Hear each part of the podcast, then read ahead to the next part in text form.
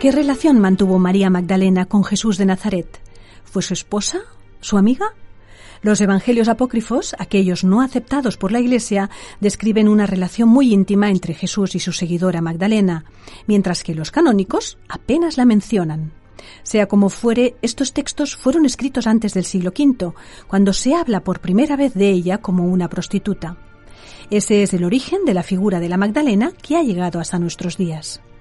¿Sabías que incluso existe un supuesto papiro del siglo IV hallado recientemente en el que Jesús se refiere a ella como mi mujer?